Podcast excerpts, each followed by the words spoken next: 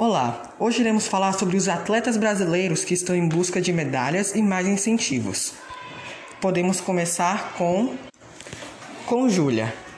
Dos 302 atletas que compõem a delegação do Brasil nos Jogos Olímpicos em Tóquio, 80% são bolsistas integrais do programa Bolsa Atleta, o que equivale a 242 atletas em 19 de 35 modalidades. Dentre os esportes estão badminton, canoagem velocidade, canoagem slalom, ciclismo mountain bike, ciclismo BMX, esgrima, hipismo de adestramento, ginástica artística, levantamento de peso, pen, pentatlo, remo, maratona aquática, saltos ornamentais, taekwondo, tiro com arco, tênis de mesa, tiro esportivo, vôlei de praia e surf.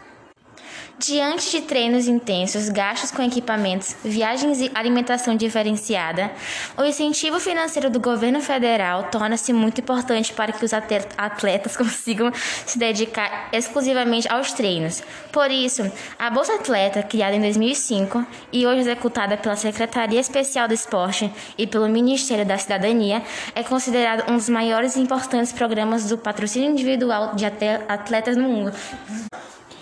Além de todas as dificuldades para se preparar para as Olimpíadas com treinos e, e etc., é, os atletas brasileiros também precisam lidar com a falta de incentivos financeiros, de todas as formas, para conseguirem chegar nas Olimpíadas.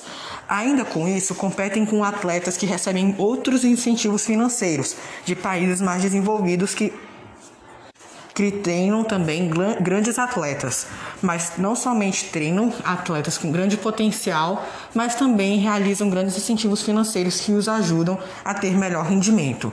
O Brasil, por mais que sejam países com diversos atletas, é, necessita de mais investimentos, tanto do governo federal, tanto de algumas obras privadas, que podem ajudá-los a chegar com maior rendimento em competições importantes, não só nas Olimpíadas, mas também em campeonatos mundiais. No Brasil também há a presença de outros esportes que não, só, que não possuem tanta, tanta visibilidade.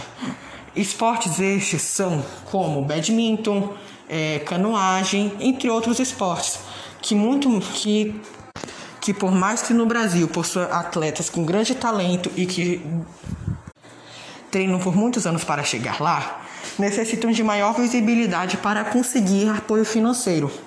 Além disso, existem alguns esportes que já são considerados como elitizados e acabam sendo mais difíceis de ter acesso ao público geral.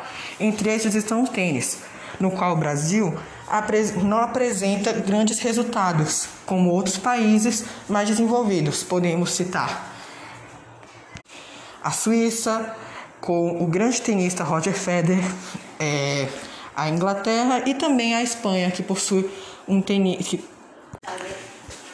como Rafael Nadal. Além disso, faltam também incentivos para e iniciativas para os, os, esses outros esportes. O Brasil ainda é um país que dá muita visibilidade somente para certos esportes, como futebol e vôlei. Mas todos os esportes devem ser contados e ter a mesma visibilidade para conter os mesmos resultados e a mesma credibilidade. Muito obrigado.